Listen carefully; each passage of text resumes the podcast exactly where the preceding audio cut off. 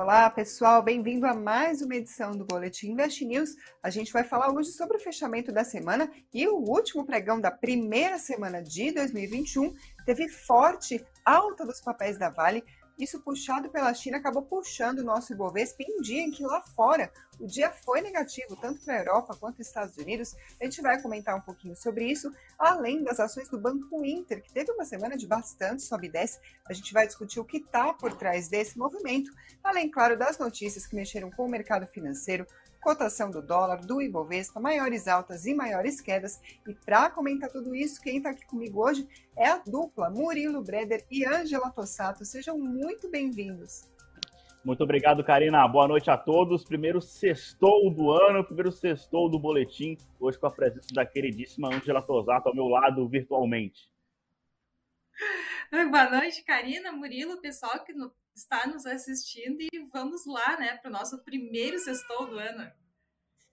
É isso aí, pessoal. Obrigada a todo mundo que está acompanhando ao vivo. Vão deixando suas perguntas, a gente vai tentar responder o máximo possível, mas vamos começar falando de China, falando de Vale e do setor, de outras do mesmo setor. O minério de ferro subiu quase 6% nessa semana, isso puxado por um otimismo sobre a potencial recuperação da demanda da China, que é um dos principais compradores do mundo. Os produtos siderúrgicos também estão com preços mais altos. O vergalhão de aço subiu, vergalhão de aço para construção subiu, bobina quente, diversos itens aí do setor acabaram puxando as ações aqui da, da, nossa Bolsa Brasileira, e entre elas a Vale, que subiu forte hoje, acabou puxando o nosso Ibovespa, continua sendo o principal, uh, a principal peso né, na composição do Ibovespa, hoje subiu 5,82%, uma bela alta quando a gente está falando de Vale. Agora vamos lá, Murilo, gostaria de ouvir primeiro as suas explicações sobre esse movimento de alta do setor e, claro, como sempre, as perspectivas do que, que a gente pode esperar.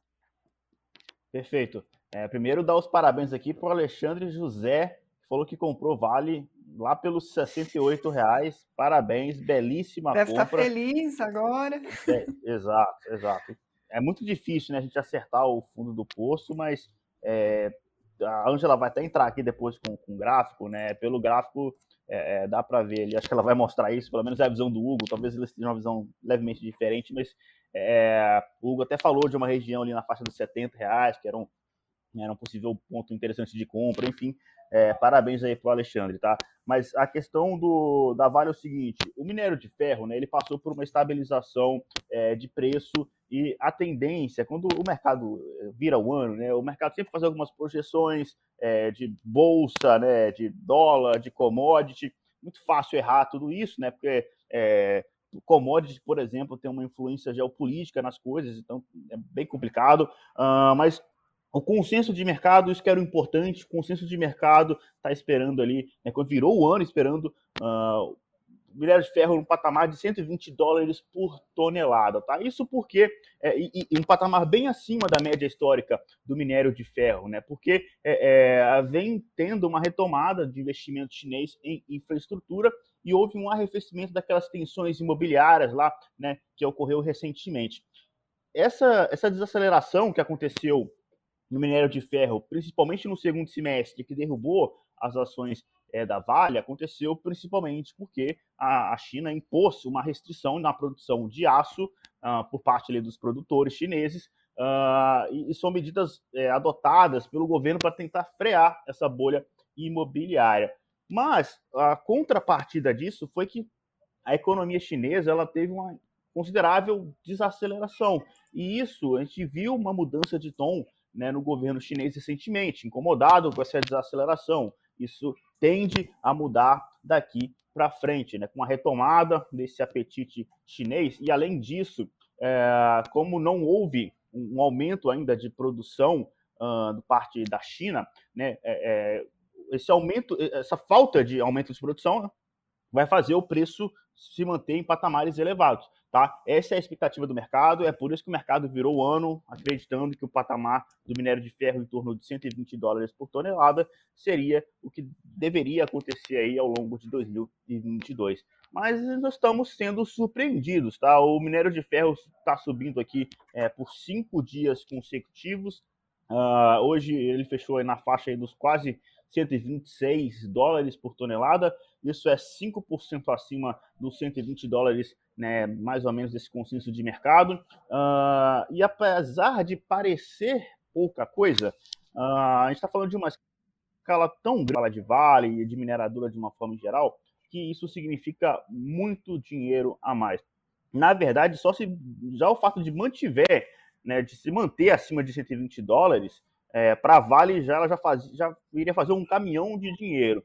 E aí agora a gente tem um início de ano onde o minério de ferro supera, inclusive, as expectativas de consenso de mercado que já estavam relativamente altas, né? É isso que a gente tem visto aqui na nossa na, na, na Vale 3, tá? E tem uma notícia específica também, além do minério de ferro, que ajuda a explicar o bom humor do mercado com a companhia no pregão dessa sexta-feira, que foi que ontem à noite a companhia informou que ela vai uh, interromper, eliminar as, as, barragens tá, que estavam em condições críticas de segurança. Ela chama isso de nível 3 e colocou a data que é até final de 2025. Hoje ela possui três barragens nessa situação. As três estão em Minas Gerais, é uma lá em Nova Lima, que é pertinho de Belo Horizonte, uma outra em Ouro Preto, uma outra em Barão de Cocais. Ela, segundo a companhia, ela falou que ela já tinha eliminado sete barragens desde 2019 nessa situação. Faltam essas três e ela falou que pretende eliminá-las até é, 2025. Isso é uma notícia positiva né, para a companhia, já que é, o risco de se ter algum novo rompimento é algo que o mercado sempre passou a manter no radar, né? Uh, então, a partir de 2025 aí, a gente deve ver esse risco é, diminuir bastante, já que as, as, barragens que estão ainda no nível crítico de segurança devem ser interrompidas aí as suas operações. Tá? Então, a combinação de, de minério de ferro acima da, da expectativa do mercado, pelo menos inicialmente, nesse início de 2022, e essa notícia de encerramento de operação nessas três barragens aí até 2025, não, vai, não vai ser algo né, da noite para o dia, uh, mas isso que tem ajudado aí a Vale a performar tão bem no, nessa sexta-feira. Agora, Murilo, nesse ano que a gente espera tanta volatilidade para o Ibovespa, para a Bolsa como um todo, né? A gente vai ter eleições, diversas incertezas por aqui ainda, tanto lá fora quanto aqui no cenário interno. Seria muito exagero a gente pensar que se a demanda da China por esses materiais continuar aquecida, a gente pode ter uma amortecida da volatilidade por aqui, justamente uh, por causa de ações como a Vale, que são ações peso pesado da Bolsa Brasileira. E aí, se a Vale continuar com essa força, a gente pode sentir menos os efeitos, pelo menos falando de Ibovespa, claro, por aqui. Exato, você está correta. Assim, acho que Vale, inclusive, é uma das companhias que ah, são defensivas, né? Pode ser assim, porque é uma companhia que vai pagar um já pagou, né? Um caminhão de dividendo, vai continuar pagando. Minério de ferro surpreendendo positivamente, pelo menos nesse início de 2022, é mais um excelente sinal. É uma empresa que como o minério de ferro ele é cotado em dólar, se o dólar subir é bom para Vale também, né? Que, que, acaba impactando o preço do minério de ferro em dólar né? É quando a gente converte para real, já que o dólar subiu. Uh, então, várias notícias aqui podem, né? Se as coisas derem errado no Brasil, vamos colocar tudo numa cestinha de coisas que deram errado, a Vale é, se beneficia por conta disso, tá? É, e aí, sim, como Vale tem um peso importante, Petrobras também, né? É importante que lembrar que o petróleo está indo uh, no mesmo caminho, o mercado tem uma expectativa aí de, de continuação desse movimento de reabertura da economia. Então, o preço do petróleo também deve se manter em patamares elevados. Então, deve ter é, não só a Petrobras, a PetroRio, todas as outras empresas da cadeia de petróleo devem se beneficiar. É, e no caso do Ibovespa, sim, a gente pode ver essa suavizada, essa maciada na volatilidade. E isso é ótimo, viu, gente? Porque é, Ibovespa, é, é, assim, ele é muito é, é um, é um índice que Felizmente, cada vez menos, mas ele ainda é muito concentrado né, em commodities, né, Vale, Petrobras, é, papel celulose, é, bancos, tá? E aí você pega Ambev com Magalu e mais umas três companhias, isso, dá, isso é metade do índice. Ele é muito concentrado. Então, quando a gente fala de performance de Bovespa, isso raramente equivale à performance das suas carteiras individuais, tá? Porque é, é, dificilmente alguém vai ter uma composição é, é, mais. Há casos, né? O Alasca, por exemplo, o Henrique Breda, as maiores posições do fundo são Petro e Vale, por exemplo. Ele gosta bastante de Suzane Clabin. Então ali tem uma correlação boa com o índice, mas na extensiva maioria dos investidores essa correlação tende a ser menor. Então por isso que é, comemorar uma suavizada, possível suavizada de Bovespa, porque Vale e Petro vão subir, é bom, né, é ótimo, mas é, é subótimo. Né? O ideal é que é, o meu índice de, de, co de coisas indo bem é o índice de small cap subir, ou pelo menos o IBRX 100, né, que é aquele índice que tem as 100 maiores empresas da bolsa. Se o small cap sobe, ali é um sinal de que realmente a economia, né, a bolsa brasileira está andando bem. Tá? O Ibovespa, sempre que a gente olha a performance de Ibovespa, é, sempre dá uma derivada ali e pensa em, não, isso aqui é metade commodity banco, vai. É, deixa eu olhar um outro índice mais fidedigno. Acho que Small Caps, é, por exemplo, é bem mais diversificado, demonstra bem mais a realidade das, das ações brasileiras. É, eu perguntei isso justamente porque pode gerar uma impressão errada, né? Fica parecendo até que a China vai salvar a Bolsa Brasileira, quando na verdade a gente está falando de um ponto bem mais específico, quando a gente resume principalmente a Bolsa Brasileira ao Ibovespa. Pode acabar passando uma impressão totalmente equivocada do que está acontecendo mas, no mercado, né? Mas sempre foi assim, viu, Karina? Brasil, a gente é um grande exportador de coisas aqui. Essas coisas normalmente são commodities, tá? É, petróleo, minério e agricultura. Então, assim, agronegócio. E o Brasil é isso, basicamente. Sempre foi assim, tá? É, felizmente o Ibovespa está mudando a característica, entrando um monte de empresas de tecnologia, um monte de empresas mais ligadas a varejo. Espero que é, essa, essa diversificação é boa tá? Mas historicamente sempre foi assim, isso é algo muito difícil de, de mudar, tá? É bom a gente entender isso, até para evitar aquelas dúvidas, por exemplo, está acontecendo um fato muito importante negativo na economia e o Ibovespa sobe, o pessoal pergunta, poxa, mas a Bolsa está subindo quando a gente tem uma notícia ruim. Então é bom a gente entender exatamente como funcionam, do que são compostos os índices. Mas voltando ao assunto, falando de Vale, Ângela, eu gostaria de passar agora a bola para você, primeiro para que você explicasse para a gente o que está por trás dessa alta. Eu sei que você vai mostrar a relação para a gente entre o minério e a, a Vale também no gráfico, mas, pessoal, a Angela já me deu um spoiler aqui antes da gente começar o programa, de que a cotação da Vale chegou num ponto muito importante, e pelo que eu sei, a notícia é boa, é isso? É isso, a notícia é boa. Finalmente tivemos uma notícia boa para a Vale, inclusive. Como eu comentei na última live, né? Se o Bob subisse 20%, já reverteria a tendência de queda. E a Vale hoje pelo menos enquanto eu estava vendo, estava em 32%, quase 33% acima daquele último fundo. Então, sim, agora a Vale já Uau. está em tendência de alta novamente. E aí, então, vou é compartilhar é o gráfico aqui, Karina. Agora, então, graficamente a Vale. Então, como a gente já havia falado, né, que a Vale estava ainda no curto prazo, se sustentando abaixo desse suporte aqui, que é essa média de 200 períodos exponenciais que eu tenho aqui no meu gráfico. Então, estava aqui em torno de 80, um pouquinho para cima, né? Porque o preço vai ajustando conforme o fechamento do dia. E sim, então ela chegou aqui perto dessa, dessa resistência super forte. Quantas médias mais forte, mais, mais forte é a resistência também, né? A média mais longa, aliás, não mais forte mais forte é a resistência. E o que nós tivemos aqui, então, ó, praticamente dezembro todo, né? Ele ficou uh, negociando abaixo da média de 200. E hoje, então, tivemos o rompimento dessa média de 200 com volume, passou dos 80 reais e fechou na máxima. Então, a força compradora da Vale está muito forte aqui. Pelo menos foi hoje. E para o curto prazo, a gente também né, vê o que agora? uma possível resistência aqui por volta dessa casa dos 90 reais, 91, 92 e depois sim lá no topo histórico, né, que é o 106, lembrando que com o pagamento de dividendos, o gráfico da Vale foi ajustado, tá, gente? Então, para o longo prazo, tivemos outra notícia boa graficamente hoje. Hoje não, né, gente? Hoje porque terminou a semana, mas essa semana, então, ele rompeu essa média de 55, que é essa pontilhadinha que eu tenho aqui azul no meu gráfico. Então, ela é uma outra média mais longa e super importante. E aqui no gráfico semanal, então a gente vê né, que para o longo prazo a gente não tem mais pontos de resistência, porque a gente teve essa reta aqui, nessa né, LTB, aqui atrás, então a próxima referência aqui de cima do topo histórico. Talvez a Vale não vá direto a esses 106 reais, tá, gente? Né? Porque depende de um monte de coisas, né? Também de de oscila, da, da, oscilação do papel, depende né, do minério de ferro da China e tu, né, todos esses fatores. Então, o que, que a gente tem para Vale? Né, próximo ponto de uh, parada pode ser lá o 106.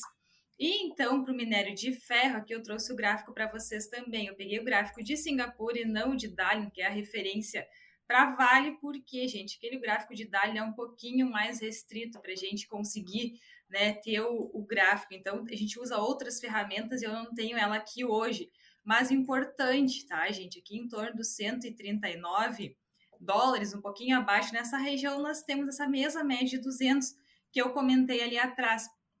Então, sim, né, a gente está vendo o preço do minério vindo em direção a esses 139 aqui, né, 140 dólares, que pode ser um ponto de referência, que talvez também a Vale vai esbarrar neste ponto, né, antes de prosseguir, então.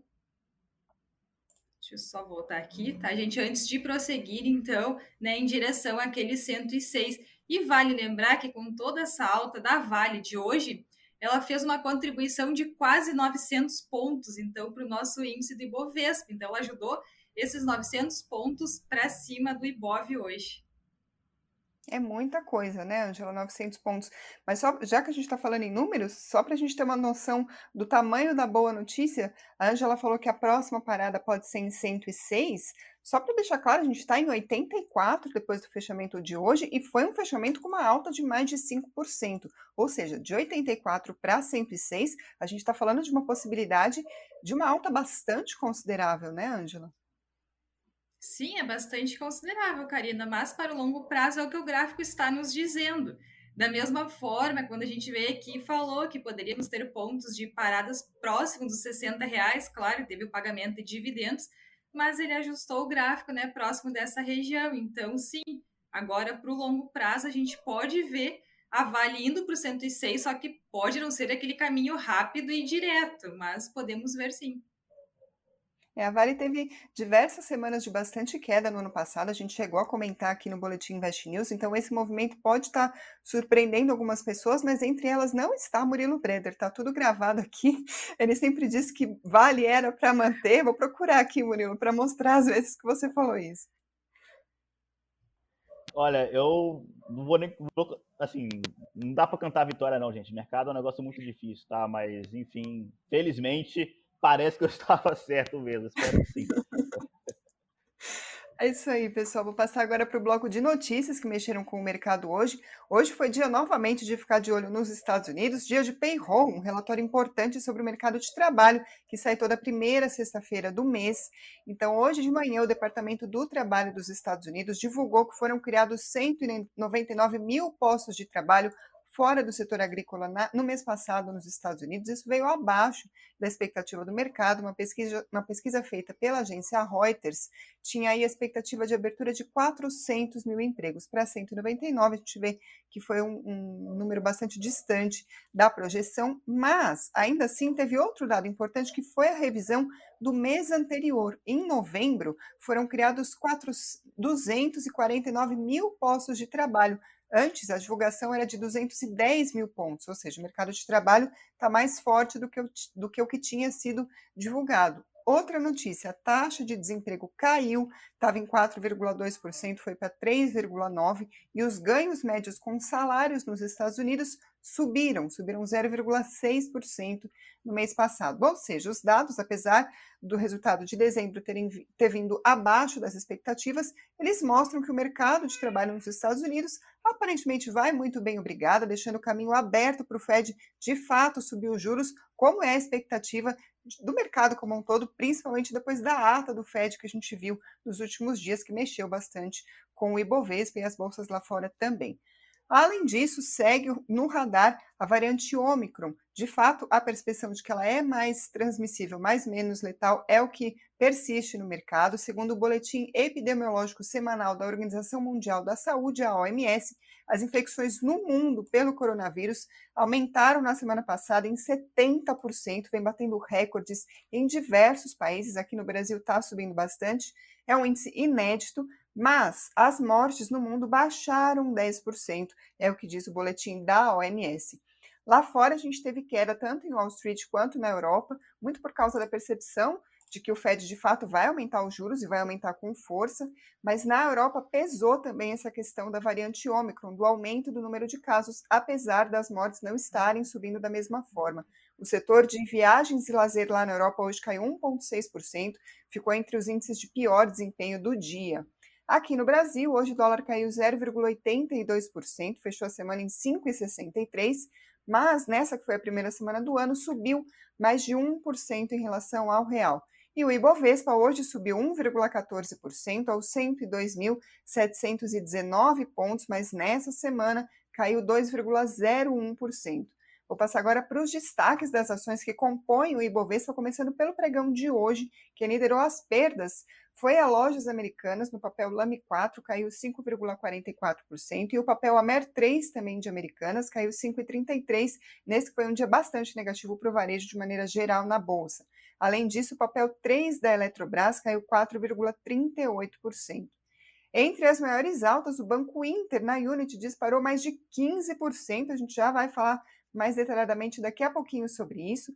Além disso, o papel da R3 Petróleo hoje subiu 6,88% e a Vale, que a gente estava falando, 5,82%. Isso hoje, mas nessa semana foi o seguinte: a Local Web liderou as perdas, caiu 24% nessa semana. O papel Pose 3 também 24% e a Via perdeu 20,57% nessa semana. Entre as maiores altas, a BRF liderou os ganhos do Ibovespa com 9,24%, depois o papel 4 do Itaú, 8,1%, e a Vale novamente no pódio subiu 7,75% só nessa semana. Agora vamos falar de Banco Inter. Murilo, tenho duas perguntas aqui para você que eu gostaria de entender melhor. Primeiro, os leilões né, de blocos grandes de papel do Inter, como que isso está mexendo com as ações, e claro, como que essa questão toda do Fed, aumento de juros nos Estados Unidos, entra no radar de quem tem Inter na carteira. É, então, semana bastante agitada para o Inter, é, e assim, brigando com Melios, né? Semana a semana, qual é o ativo mais volátil que dá susto no coração dos investidores? Essa semana a Inter ganhou de lavada, né? É, os papéis vivem o início de 2022 aí de extrema volatilidade, o desempenho é, hoje ele contrasta né, com o que a gente tem visto aí no início do ano. É, chegou até a comentar na quarta-feira, né, o, Inter caindo mais de 20% já em 2022. É, e aí tem essa questão de que é, há, esse movimento de queda ele é atribuído a uma ordem de stop ali uh, de, do Ponto Sul. Né? O que é esse Ponto Sul? É o, é o fundo do gestor Flávio Goldin, tá? ele é mais conhecido como monstro do Leblon. É, esse Ponto Sul é um dos maiores investidores individuais do Inter.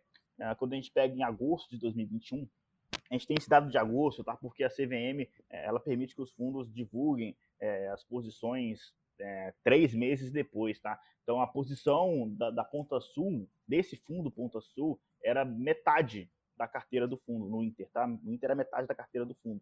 Uh, e aí houve, né, de fato, um leilão ali naquele dia. Uh, então por isso que suspeitou-se que fosse esse fundo. A gente não tem como ter certeza, tá? Porque, de novo, a CVM permite que os fundos é, divulguem a carteira apenas três meses depois é, da operação. Uh, e aí, né, assim, a alta do dia de hoje, o que está por trás dela?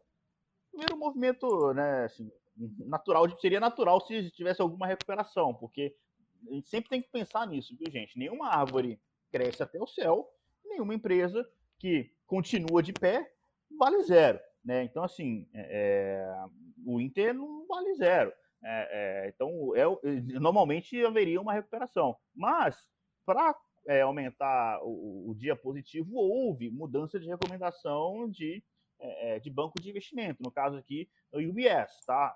UBS, falando em português aqui. Uh, essas, essas, recomendações, elas sempre acabam movimentando o mercado, tá?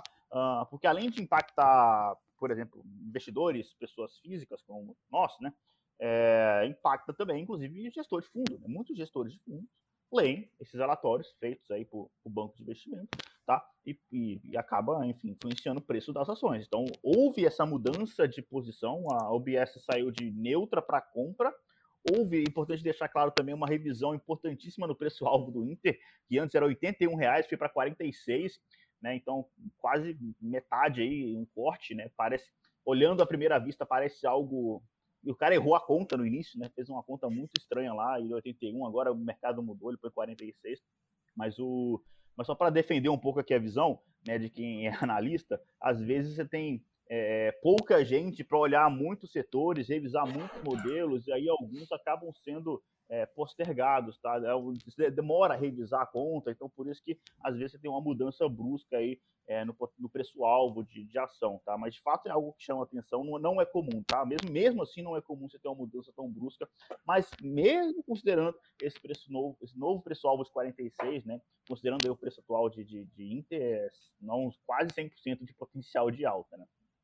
Então, segundo o pessoal lá do, da UBS, eles estão falando que o mercado não está pagando quase nada pelas novas iniciativas do Inter. É, diz eles lá que, é, quando a gente olha balanço de risco-retorno, está é, tá pendendo para o lado positivo. Né? Então, uh, é, é, isso. Assim, não há muito mais de notícia. Realmente é, é um, é uma semana de bastante volatilidade. Inter já tinha despencado né, no início dessa semana. Hoje, um dia de recuperação, turbinado por essa recomendação da UBS para por aqui. A gente não tem nenhuma outra notícia adicional. Qualquer coisa nova é o famoso senhor Fontes aí atuando.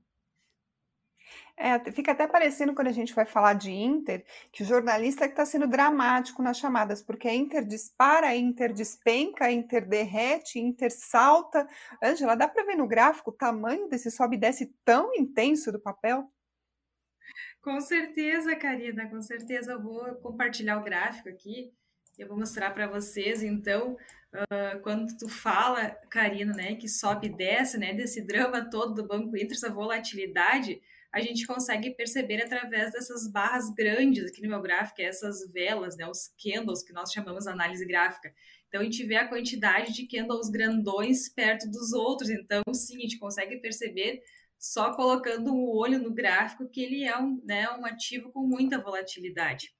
E então, aqui já fazendo análise, né, complementando, tivemos um fator positivo hoje aqui para o Banco Inter. Então, o dia de hoje fechou acima dessa média de nove períodos, que é a menor que nós temos no gráfico, a mais curta. Então, o que, que quer dizer isso? Se a gente olhar aqui atrás, então ele fechou acima da média de nove, ele andou um pouquinho, mas também ele já regrediu e fez novas mínimas. Então, aqui atrás também, olha, ele fechou acima da 9, ele andou um pouquinho, né? Ele até conseguiu chegar próximo dessa média de 55 e novamente desabou. Só que o que, que acontece? Falando graficamente, quando ele começa a fechar acima da 9, já é um bom sinal, porque se ele continuar esse movimento mais altista, essa média de 9, ao invés dela ficar descendente, né, taxa ela começa a se voltar para cima, e aí sim a gente começa a ter entradas compradas no papel de acordo com essa média de 9. Então é super importante né, esse fechamento acima da 9. E lembrando que para o curto prazo temos essas médias mais longas aqui, nesses 34 e 40, nos 36 e 40 e também nos 47. Então, até os 47 reais a gente pode ver, né? E claro, se a cotação chegar lá, a gente pode ver essa parada de preços. Foi como eu mostrei na Vale antes. Mas se a gente olhar o gráfico semanal, então a gente vê que o Inter está mesmo né, na tendência de baixa, não consegue nem fazer aquele pivôzinho aqui, né, que é aquele fundo mais alto aqui no gráfico.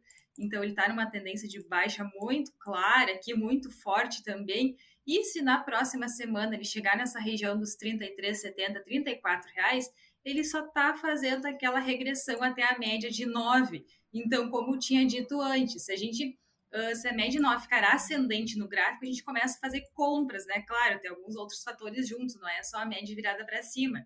Mas se ela está virada para baixo, descendente, o que, que a gente tem? Vendas. Então, se chegar nessa região desses 33,70 na semana que vem e não superar essa região de fechar acima, a gente pode ver o ativo vindo buscar sim essa faixa aqui dos 16 reais.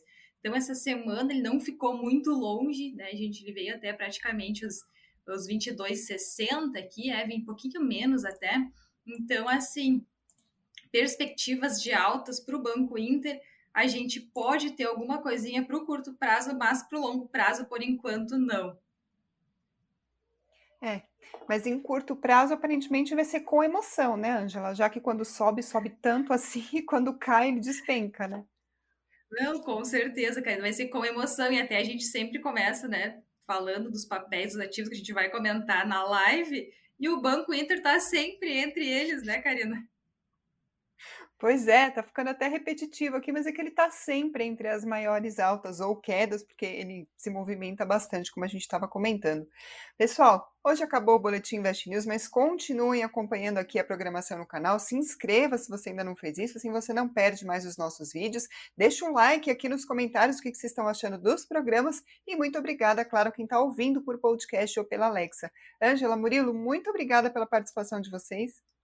Eu que agradeço, gente. Bom final de semana a todos, bom descanso, até semana que vem. Obrigada, Karina. Boa noite para ti, para o Murilo. Um bom fim de um bom fim de para todos que estão nos assistindo hoje. É isso aí. Até a próxima, pessoal. Tchau, tchau.